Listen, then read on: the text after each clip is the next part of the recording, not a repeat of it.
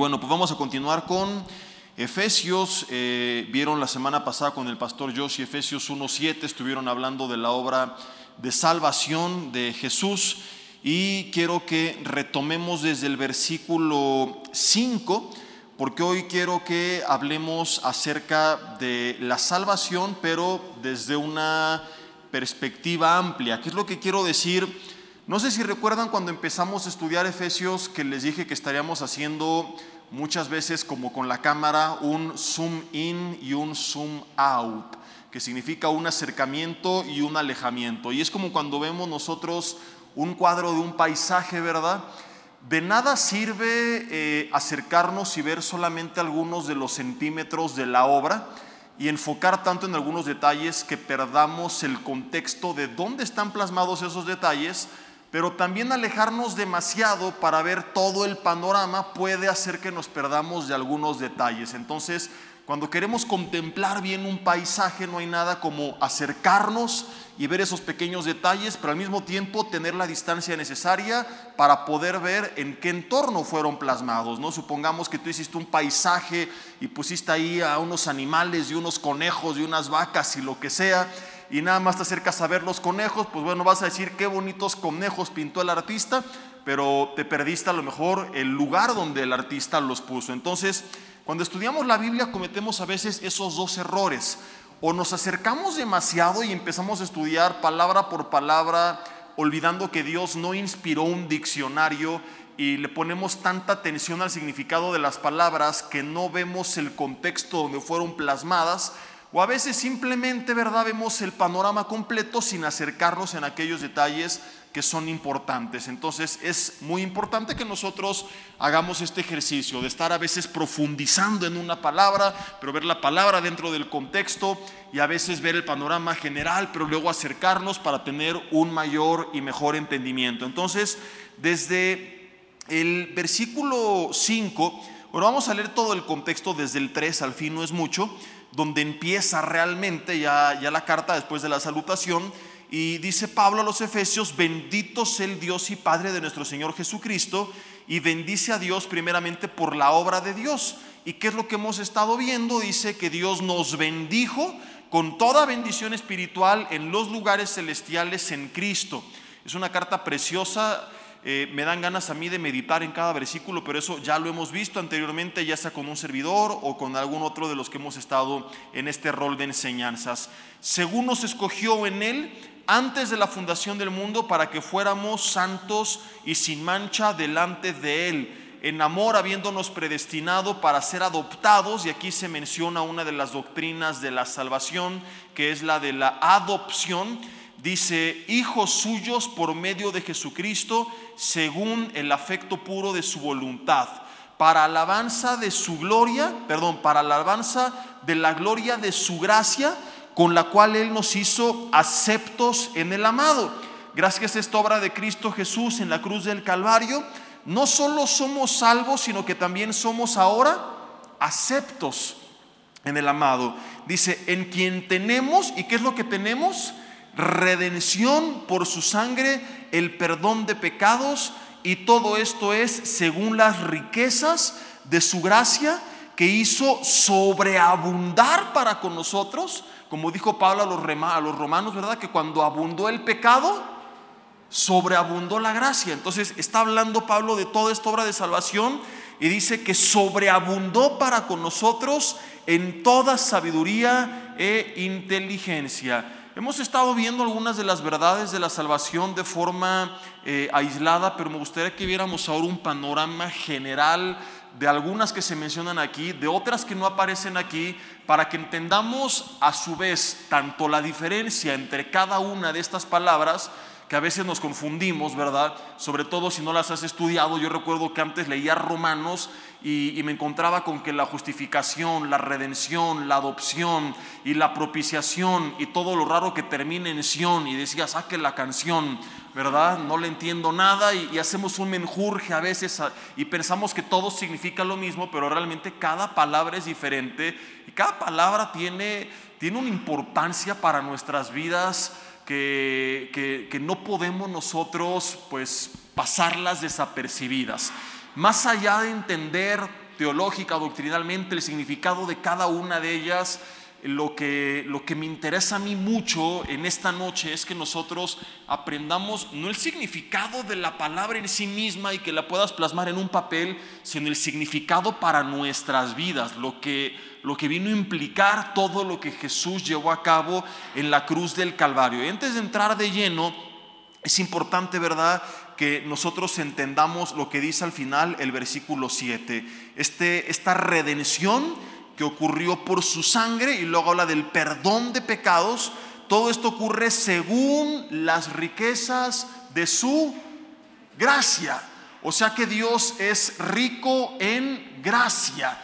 No dice, eh, no dice según las riquezas de la mucha gracia que Dios manifestó o que tiene Dios, sino dice de su gracia, lo cual le otorga a Dios posesión sobre ella.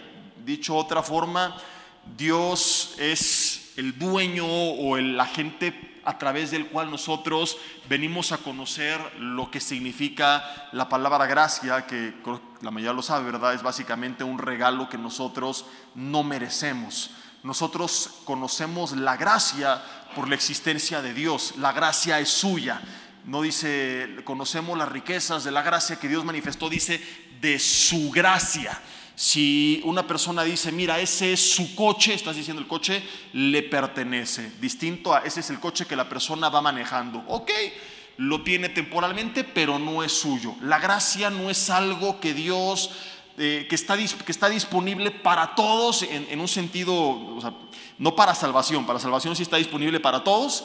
Lo que quiero que entendamos es que no es como que había algo ahí en el universo que, que Dios tomó y decidió manifestar. La gracia es suya, es algo inherente a Dios. Dios es rico en gracia y la gracia le pertenece y no la, no la conoceríamos si no existiera Dios si nosotros sabemos que es la gracia, es porque le pertenece a Dios y Dios decidió manifestarla. Porque seamos honestos, el ser humano que es egoísta por naturaleza regularmente da lo que la gente merece.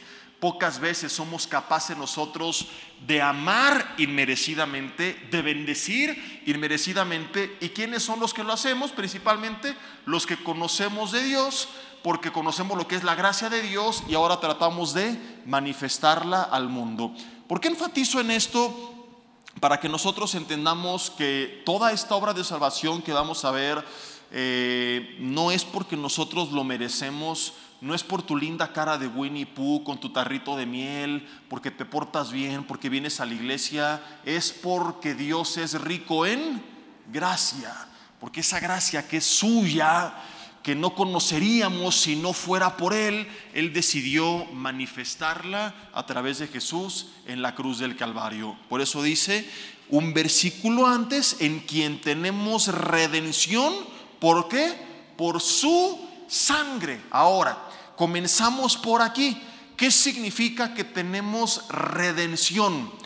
No sé, eh, obviamente estamos en comunicación, todos los que somos parte del rol de enseñanzas, ¿verdad? Y nos vamos avisando, me quedas de tal versículo, sé que con el pastor Joshi vieron la obra de salvación, el plan de salvación, pero no sé qué tanto profundizaron. Eh, a veces un solo versículo nos da para dos, tres mensajes y, podemos profundizar en diferentes partes. ¿Vieron la definición o lo que significa la palabra redención? o, no lo estuvieron viendo la semana pasada o no pusieron atención.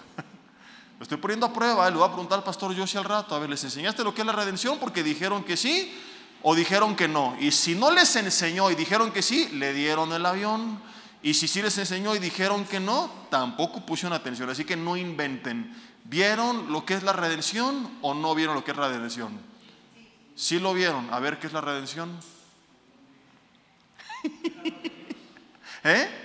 No, ya le, dieron el avión porque seguramente él, estoy seguro que no, lo enseñó de esa forma, ¿verdad? Es un resultado del regalo de Dios. El regalo de Dios es, es Jesús. Y dice, fuimos, alcanzamos la redención. Ahorita vamos a ver un pasaje en Romanos que lo explica más profundamente todavía. Dice, en quien tenemos redención, dice, por su sangre. Pero redención en sí mismo, ¿qué significa? ¿O cuál era el uso de la palabra en ese entonces? No. Una semana y ya lo olvidaron mis hermanos. Qué barbaridad. Bueno, redención es el significado que se le daba al siguiente acto. En esos tiempos existía la esclavitud todavía. Y cuando tú hablabas de redimir, era pagar el precio por un esclavo para hacerlo libre.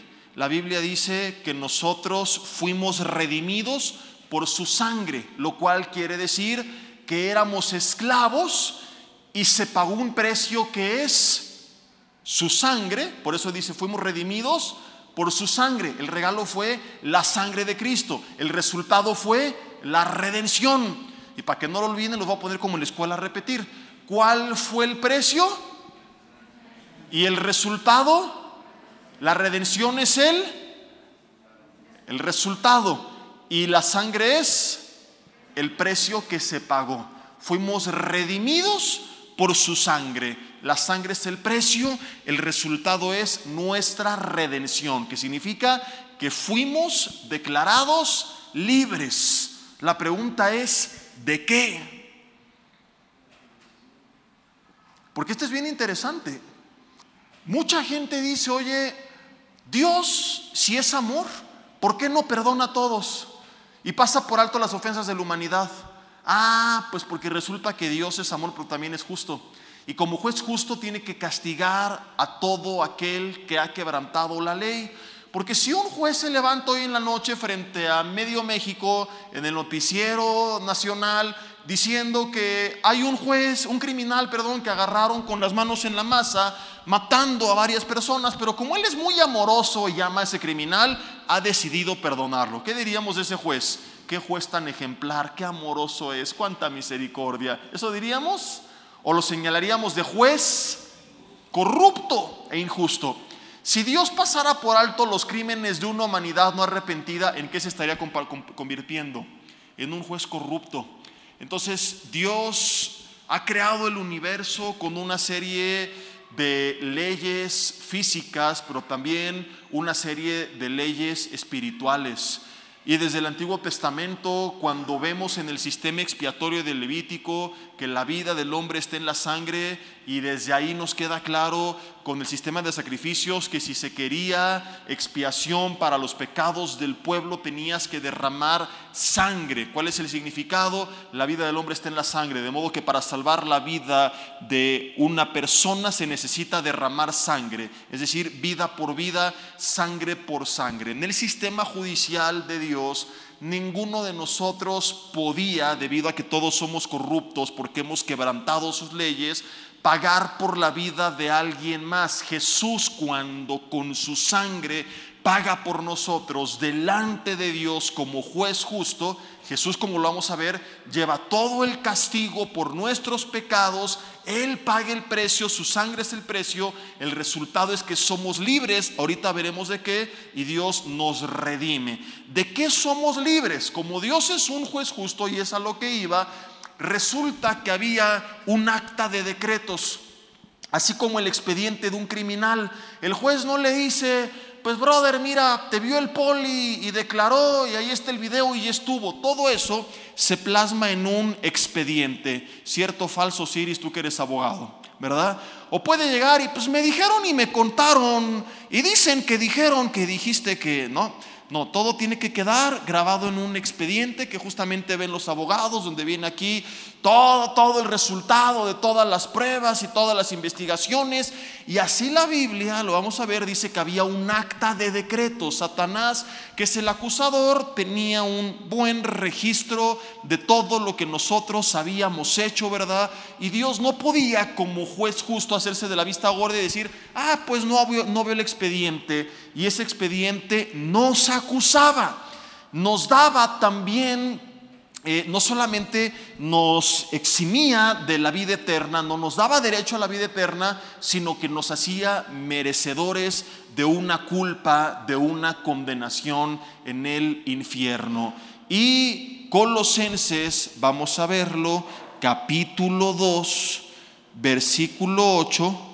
Vamos a Colosenses capítulo 2, un poquito más adelante, después de Filipenses, Colosenses capítulo 2. Me voy a adelantar un poquito al versículo 13. Colosenses 2.13 dice, y a nosotros, estando como estábamos, muertos, como ya lo vimos, en nuestros pecados y en la incircuncisión de vuestra carne, no éramos pueblo de Dios, nos dio vida juntamente con Él, perdonándonos todos los pecados. Y mucha gente cuando habla de la obra de Jesús en la cruz del Calvario, esto es lo que dice. ¿Qué pasó por el sacrificio de Jesús? Y dicen, Dios nos dio su perdón. Pero la obra de salvación va mucho más allá de simplemente perdón. Y la primera verdad que aprendemos de la salvación, estamos viendo, es la redención. Sí nos dio el perdón, pero ¿qué más ocurrió? Dice en el versículo 14, anulando el acta de decretos que había contra nosotros, que nos era contraria. ¿Y qué hizo Jesús en la cruz?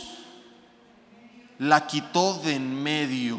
Uyuyuy, ayayay y la clavó en la cruz y despojó a los principados y a las potestades, o sea, les quitó toda autoridad, nos dio autoridad sobre ellos, como le dijo Jesús a los discípulos en Lucas 10, 17 en adelante, para hollar toda fuerza del enemigo y nada nos dañará, y los exhibió públicamente triunfando sobre ellos en la cruz. Pregunta, ¿Qué acta hay que nos acuse ahora delante de Dios? Ninguna. ¿Qué autoridad tiene el enemigo sobre nosotros y los demonios? Porque por la obra de Cristo Jesús en la cruz del Calvario fuimos redimidos, éramos esclavos, estábamos vendidos al pecado, condenados a muerte eterna, pertenecíamos al reino de las tinieblas, pero Jesús nos rescató nos compró con su sangre para darnos libertad. El enemigo ya no tiene más autoridad. Por eso cuando escucho a cristianos que piensan que seguimos bajo maldiciones generacionales, yo digo, ¿y basados en qué? Porque a ver, la maldición de quién venía. Si la maldición era por causa del diablo, estaríamos hablando que Jesús no nos redimió.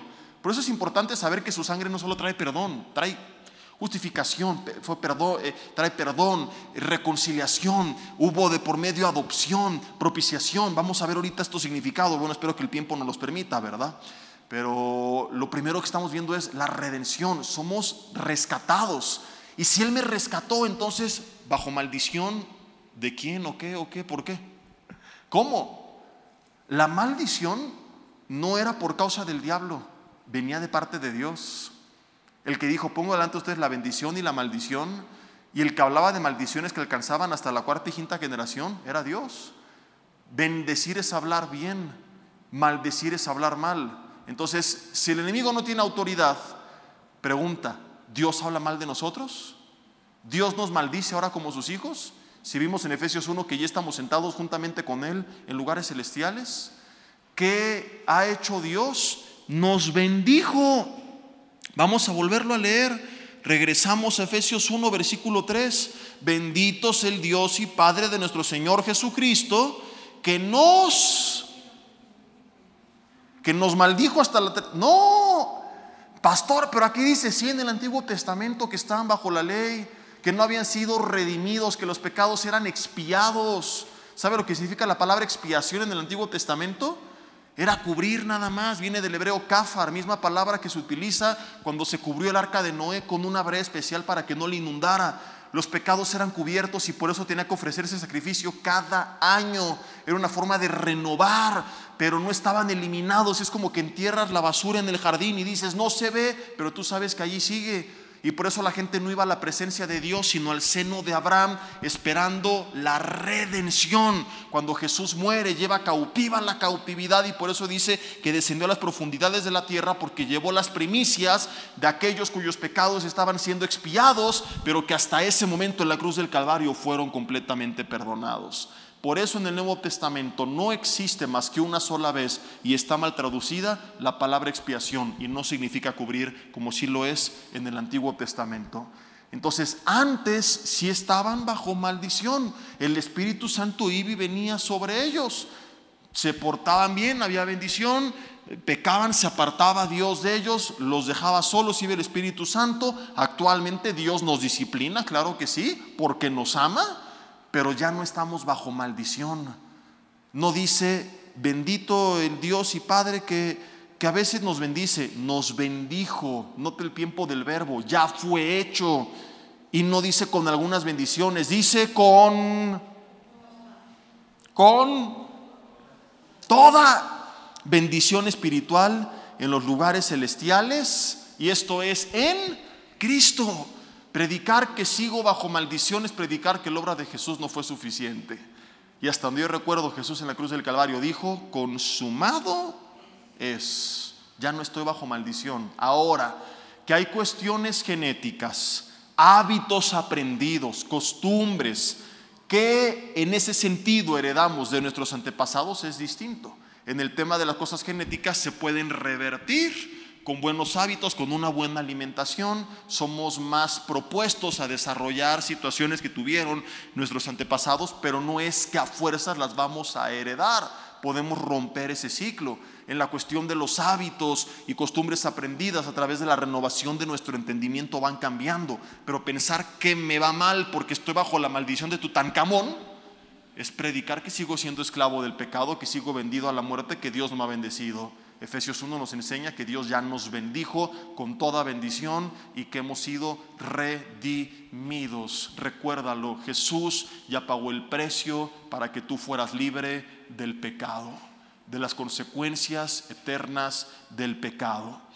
Efesios capítulo 1, regresamos y Después de eso, en el versículo 7 dicen, quien tenemos redención por su sangre, el perdón de pecados, según las riquezas de su gracia. Ahora, vamos a ir tantito atrás a Romanos capítulo 3, porque también habla de la redención, pero añade aquí algunos términos que van de la mano y que también son bien interesantes porque Efesios habla de perdón, habla de redención, habla de adopción, pero aquí se añaden algunos conceptos que vale la pena diferenciar cuando hablamos de salvación. Romanos 3:23 dice,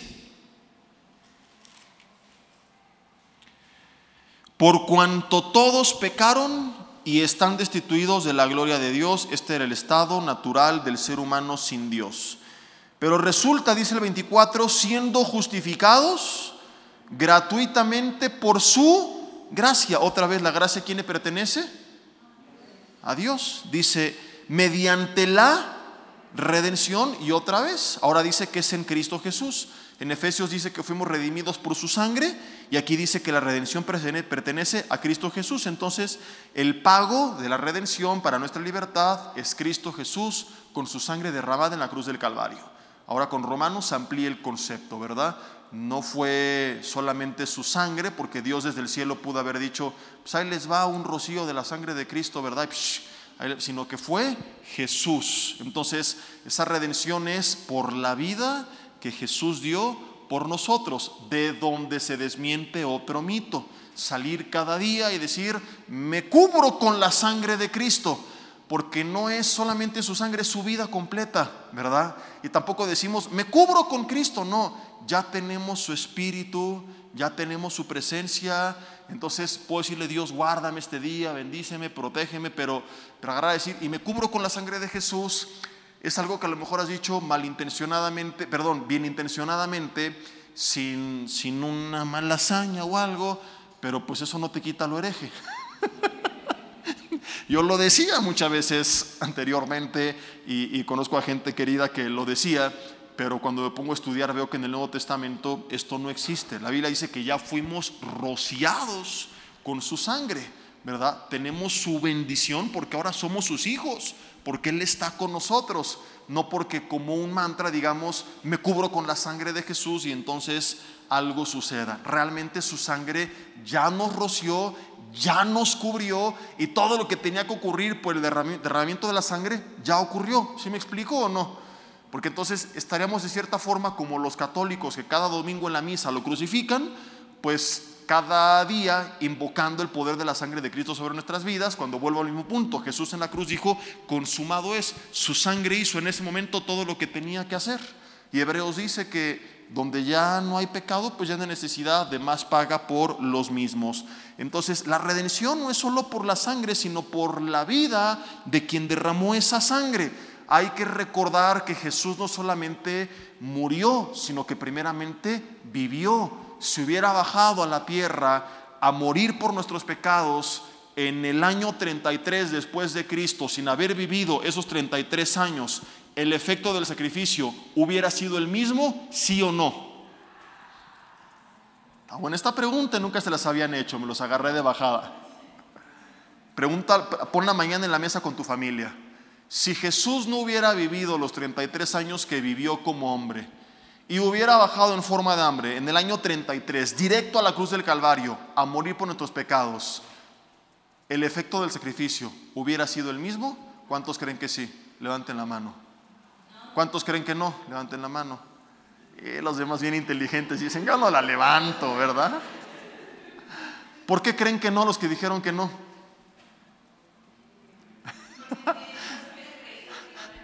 Dice, no sé, pero si es opción múltiple, pues que diga que no. ¿Por qué?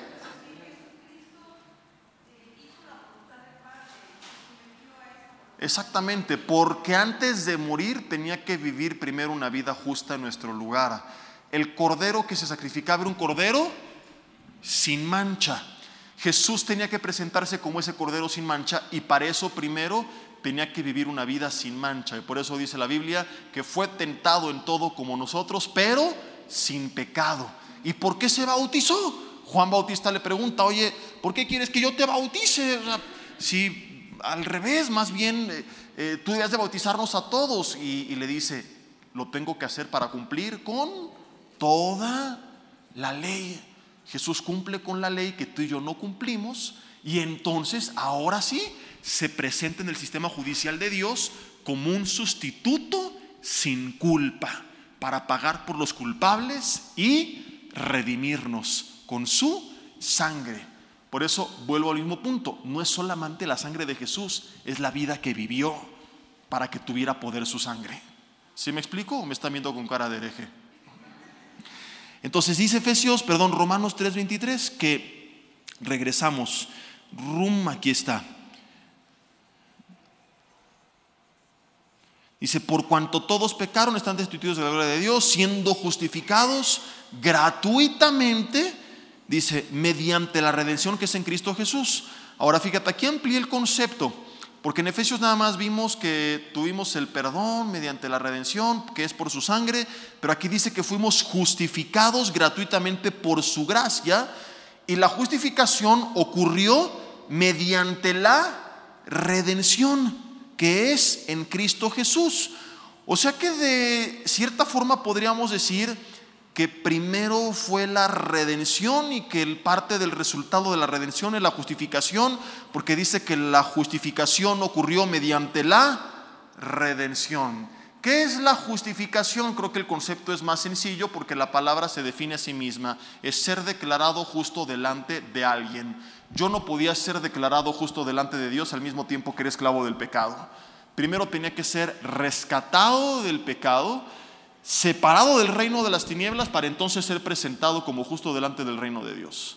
Por eso dice antes Colosenses 1 que nos trasladó del reino de las tinieblas al reino de su amado Hijo, en quien tenemos por su sangre el perdón de pecados. Entonces Cristo muere en la cruz del Calvario, nos redime, nos rescata, pero pudo haber dicho, ya no perteneces al diablo, ahí te ves. O sea, ya no tienes la condenación eterna, pero en el cielo tampoco eres bienvenido, ¿no? O sea, como gente que pues no la lleva con un grupo, pero tampoco con el otro, y anda ahí como divagando a ver quién lo acepta. Y, y, Jesús es lo que pudo haber hecho. Dios pudo haber dicho, mira, date por bien servido que te libré del infierno. Y ahí en la tierra, pues a ver ahí cómo te va, ¿verdad? Y el diablo no tiene poder sobre tu vida, pero conmigo tampoco cuentas. Pero la obra de la salvación es tan hermosa porque no solo me rescata del enemigo y me libra de la condenación eterna y del pecado, sino que además delante de él me declara justo. Y entonces es cuando viene la vida eterna, porque yo no podía tener la vida eterna solamente siendo libre del pecado, tenía que ser declarado justo delante del juez, tenía que ser declarado justo delante del rey. Te lo voy a poner con siguiente ejemplo, a lo mejor no es tal cual, pero supón que un criminal le dicen, ok, brother, pagaron por ti, te vamos a sacar de la cárcel, llegamos a un convenio contigo, un acuerdo, no te quedas aquí, pero tienes que... Haz de cuenta ahorita México en el Mundial. Están los mexicanos haciendo una bola de desastres allá, ¿verdad? Está más divertido lo que hacen los mexicanos que ver a la selección mexicana jugar fútbol, ¿no? Se defendieron bien y todo, pero adelante no, no, no, no tiene nada. Lamento herir su corazón, pero es la realidad. No tenemos nada al frente para poderle hacer gol a un rival y apelemos a la gracia de Dios contra Argentina, ¿verdad? Para que, para que otro milagro se, se manifieste como, como con los árabes. Entonces, eh, imagínate que uno de ellos lo agarra la, autoridad de Qatar y lo mete a la cárcel. Llama a sus abogados, a la embajada, van, pagan una fianza y Qatar dice, ¿sabes qué? Te vamos a dejar salir de la cárcel, pero te me vas en este instante del país y te regresas a México. El día que pongas un pie en Qatar, vas a la cárcel nuevamente. Digamos que esa persona fue redimida, pero no justificada, porque es libre de la condenación, pero no es bienvenido delante del reino, es expulsado. ¿Me explico? Estuvo bueno el ejemplo, ¿verdad? Y Dios pudo haber hecho eso. Ok, mira, te perdono, que veas qué buena onda soy, eres libre de la condenación, de la culpa, todo, pero aquí en el reino de los cielos no te queremos con tus desastres y, te quedas expatriado ahí en la tierra y cuando te mueres ahí, ahí terminó tu vida. Pero me rescata y además me dice, y las puertas del reino de los cielos para ti están abiertas. Como que le dijeran a ese mexicano, oye, el jeque al que le ofendiste y por el cual estabas en la cárcel, no solo te perdonó, sino que te quiere hacer su heredero. ¿Dónde pasa eso? En ningún lado. Y el rey del universo es lo que hizo. Nos redime al mismo tiempo que nos justifica, nos declara justos. Jesús delante de Dios. Es como cuando en la escuela tú faltabas y la maestra te ponía taches y con tantos taches reprobabas, a menos que presentaras un justificante médico. Y todos queríamos tener amigos doctores en la familia. Digo, suponiendo que no éramos cristianos, ¿verdad? Porque un cristiano pues no puede andar así de corrupto, pero no cristiano decía, oye, Doc, hazme el paro, y te enviaba un justificante y estabas en Acapulco de vacaciones, ¿verdad?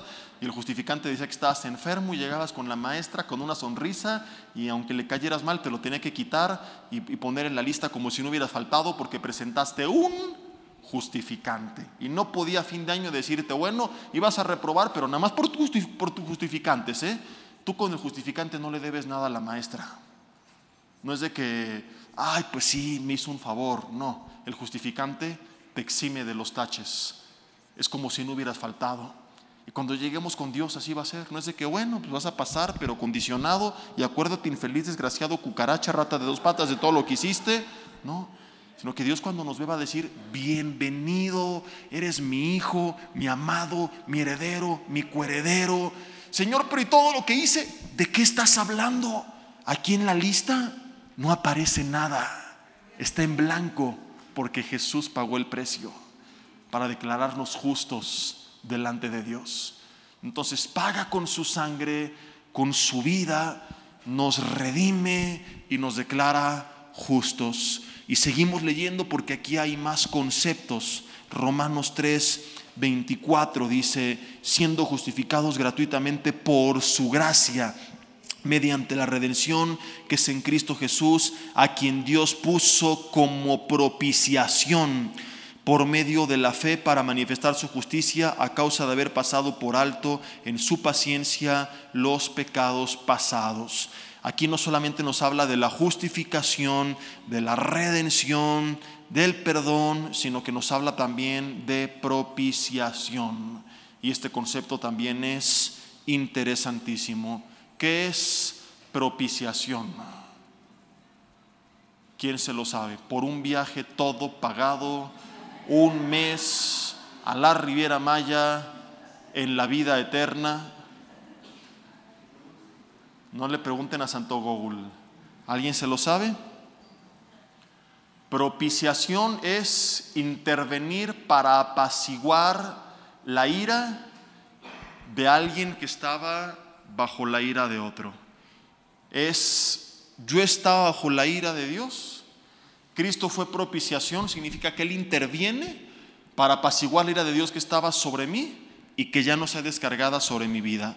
Dice, a quien Dios puso como propiciación, o sea, como el intermediario para que nosotros ya no recibamos la ira de Dios. Por lo cual vuelvo al mismo punto de hace rato, como por qué voy a estar bajo maldición si ya no estoy bajo la ira de Dios. Romanos 1 comienza diciendo que Dios manifiesta o muestra su ira en contra de toda injusticia, de toda impiedad, de toda maldad. Y el Antiguo Testamento habla decenas de veces de la ira de Dios. Hace poco les predicaba que eh, enojarse no necesariamente es pecado, ¿verdad? El, el, pecado es por qué te enojas y cómo reaccionas con ese enojo y si dejes que se quede en tu corazón. Pero Dios se enoja y no peca. ¿O a poco creías que la ira de Dios es cuando Dios llegaba con los ángeles y les decía, ira Miguel, ira Gabriel? No, no, es, es el enojo de Dios. Y por causa del pecado estábamos bajo la ira de Dios, ¿sí? Dios estaba enojado con nosotros, al mismo tiempo que nos amaba. Dices, ¿cómo es esto posible? Es muy sencillo. ¿Cuántos de ustedes tienen hijos o hijas? ¿Y cuántos hijos o hijas a veces son medio hijos o medio hijas? Y cuando son medio hijos o hijas, ¿no te enojas con ellos? Y cuando te enojas con ellos, ¿los dejas de amar? Los sigues amando. Entonces Dios nos tenía preparados para destrucción eterna porque aunque nos amaba como Dios justo, nos tenía que castigar y manifestar su ira en contra de toda la maldad y todos los maldados. los maldados no existen, todos los, todos los malvados. Maldados es, es otra cosa. Todos los malvados. Pero eso ya no ocurre porque somos justificados mediante la redención que es en Jesús, que Dios puso como propiciación, dice, por medio de la fe en su sangre. Por eso dice, a causa de haber pasado por alto en su paciencia los pecados pasados. O sea, Dios no descargó su ira sobre nosotros.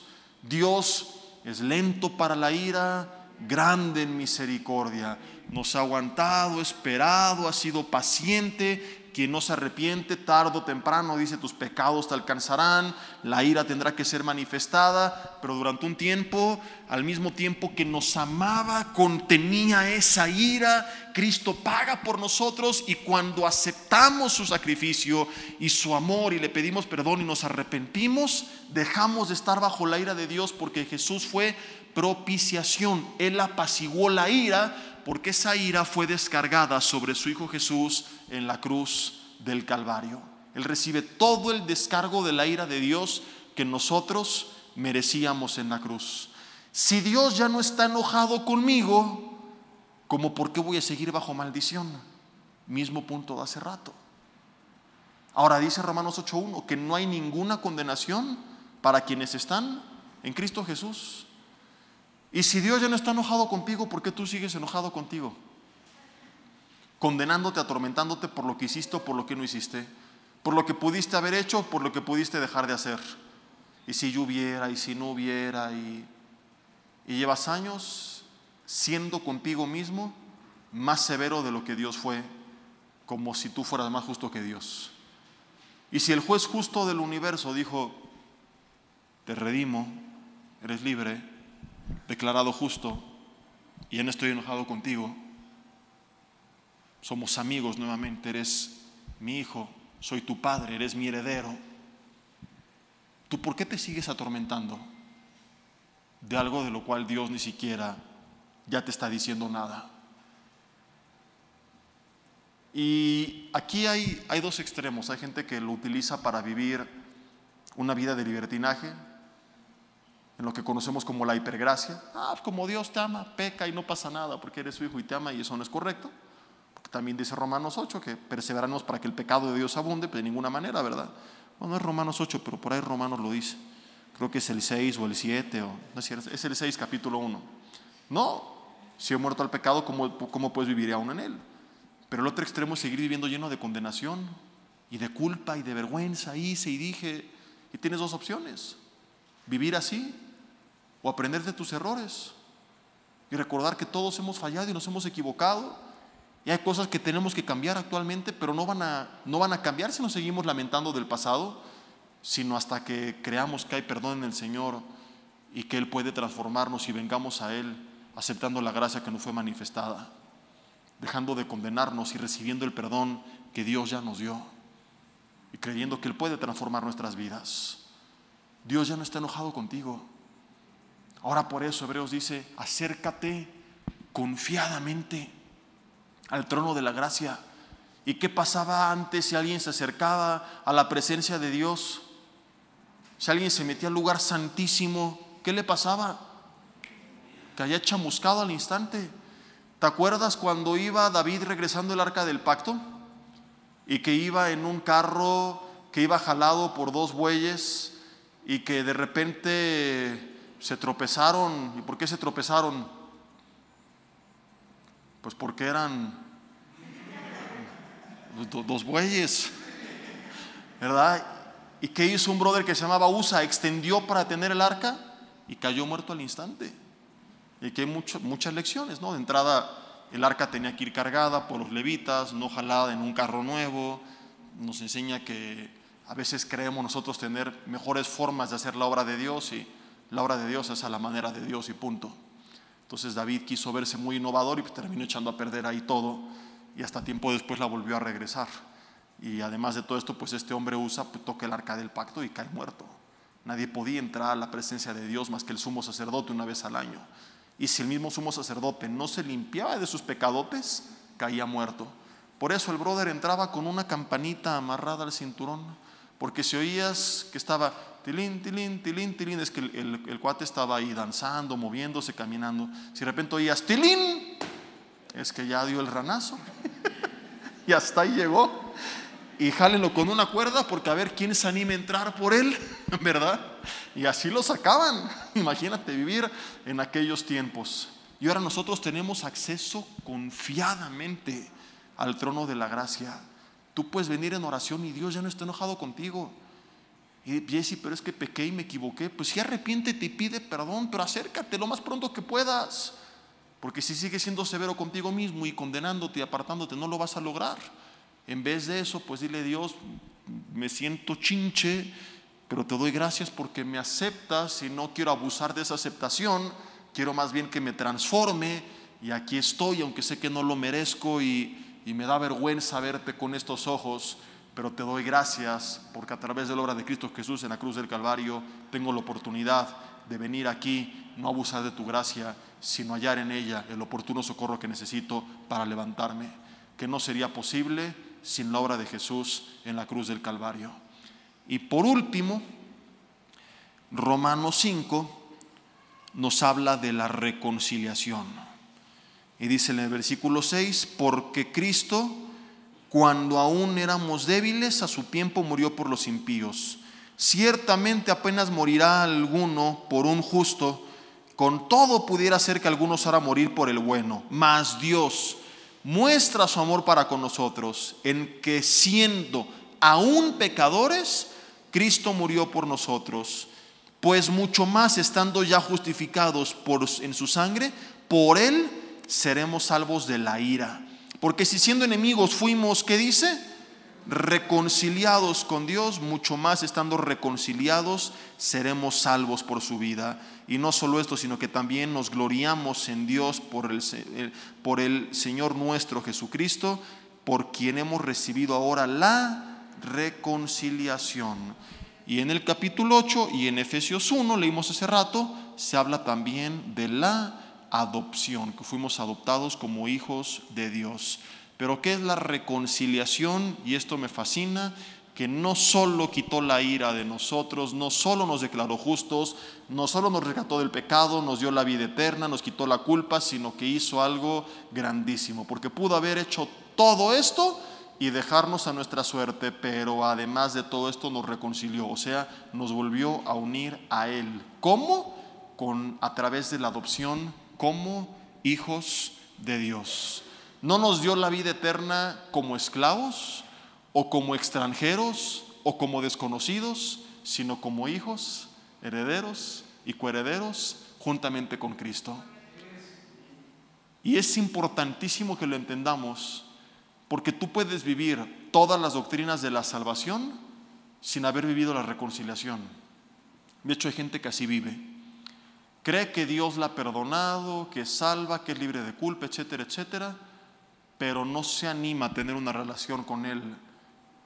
Recibió el perdón, la justificación, la adopción, pero no ha entendido la reconciliación. La reconciliación es volver a hacer las paces con Dios y estar en comunión con Él. En el huerto del Edén fuimos echados de su presencia por causa del pecado. Cuando leemos de la reconciliación, ¿cuál es el significado de esta palabra? Cuando un matrimonio dice que ya se reconcilió, ¿qué significa? Volvieron a hacer las paces y estar en comunión y en intimidad.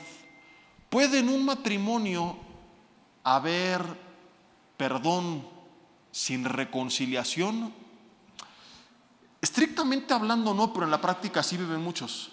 Hay matrimonios que siguen viviendo juntos, que no se desean mal, que ya no se pelean todo el día, pero que tampoco tienen comunión y mucho menos intimidad. Hubo una restauración rara, pero no hubo una reconciliación genuina. Hubo perdón, hubo otra oportunidad, pero no hubo reconciliación. Y esa hay gente que viene a Cristo y cree que tiene la vida eterna y que tiene el perdón, pero no vive en la presencia de Dios, no disfruta de la relación con Dios, no disfruta de su comunión con Dios, porque en la práctica, aunque ya han sido reconciliados con Dios, ellos no están viviendo esta reconciliación. No podemos perder, perder, perdernos del resultado final de todo esto, que es lo más maravilloso. Porque lo mejor de todo esto no es que soy libre de la condenación eterna o que tengo la vida eterna. Lo mejor de todo esto es que vuelvo a tener una relación con Dios. Esto es lo más maravilloso de toda la obra de salvación. Y a veces nos perdemos. Y nos enfocamos tanto en hablar que fuimos libres del infierno, que no hablamos de lo más maravilloso que es el resultado final, que es que pasaremos la eternidad con Dios. Y es bien triste, pero muchos cristianos buscan más a Dios por miedo al infierno que por ganas de al cielo. Los libros de teología más profundos, los tratados, porque no son libros, tienen páginas y páginas y páginas y páginas que hablan del infierno y algunos una o dos hojas que hablan del cielo. Estamos tan enfocados en aquello de lo que fuimos rescatados y no estoy diciendo que está mal, porque el otro extremo es no hables del infierno, no, hay que hablar de él. Pero no podemos perder de vista por enfocarnos tanto en aquello donde ya no estamos aquello a donde vamos. El cielo que principalmente se caracteriza porque ahí está Dios. Y dice Apocalipsis, y estaremos con Él y le veremos. Esta es la reconciliación, volver a estar con Dios. Y desde esta vida tenemos acceso a su presencia. Y desde esta vida tenemos su espíritu. Y desde esta vida tenemos su amistad. Y nos los estamos perdiendo. Y yo así viví muchos años. Tenía terror de ir al infierno. Y hoy te digo, ¿qué me, da qué, me daría más pánico? Perderme la oportunidad de conocer un Dios tan grande como el que tenemos. Digo, Señor, finalmente al, a las llamas y a los latigazos, pues me acostumbraría. Pero lo que sí sería un tormento verdadero es saber que tuve la oportunidad de pasar la eternidad con el ser más maravilloso de todo el universo y haberme perdido eso eso duele más que las llamas del infierno. ¿Cómo lo explico ahora? ¿Qué ejemplo pongo? Una persona que tú ames, tus hijos, tu esposa, tu esposo, algunas dicen, no, Safo, otro ejemplo, ¿verdad? Tus padres, tu novia, quien sea. Te enfermas de algo, te rompes algo que te duele, pero ¿te ha pasado que te duele más no estar con las personas que amas? Que dices, híjole, esto lo puedo soportar, pero su ausencia no. Y que dices, quisiera seguir soportando este dolor, pero que estuviera con esa persona. Y te das cuenta que a veces el, dolor del alma es más fuerte que el dolor físico. Es lo que quiero decir. No estoy insinuando que el infierno no es terrible, lo será. pero sería más terrible perdernos la eternidad en la presencia de un Dios tan grande. Y desde aquí en la tierra es terrible que siendo reconciliados, sigamos viviendo como extraños, cuando ya tenemos acceso libre a su presencia. ¿Ya no está enojado contigo? ¿Ya fuiste reconciliado? Vuelve a casa.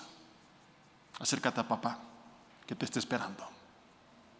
Todo esto ocurrió por su gracia, lo cual tiene que movernos a ser más agradecidos, más humildes, más fervientes, amarle más, a buscarle más, a rendirnos más a Él. Ahí en tu lugar vamos a orar, cierra tus ojos conmigo y dile Dios, te damos gracias por la obra de salvación tan magnífica que llevaste en la cruz del Calvario, en la persona de Cristo, por amor a nosotros. Pedimos perdón una vez más por nuestros pecados. Te pedimos que con tu sangre nos limpies y hoy te damos gracias porque entendemos el amplio significado de ese perdón. Gracias Señor porque ya no pertenezco al reino de las tinieblas. Gracias porque ya no hay más acta de decretos en mi contra.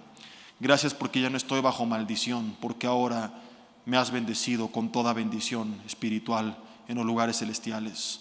Gracias porque ya no estás enojado conmigo. Gracias Señor, porque ante tus ojos soy justo.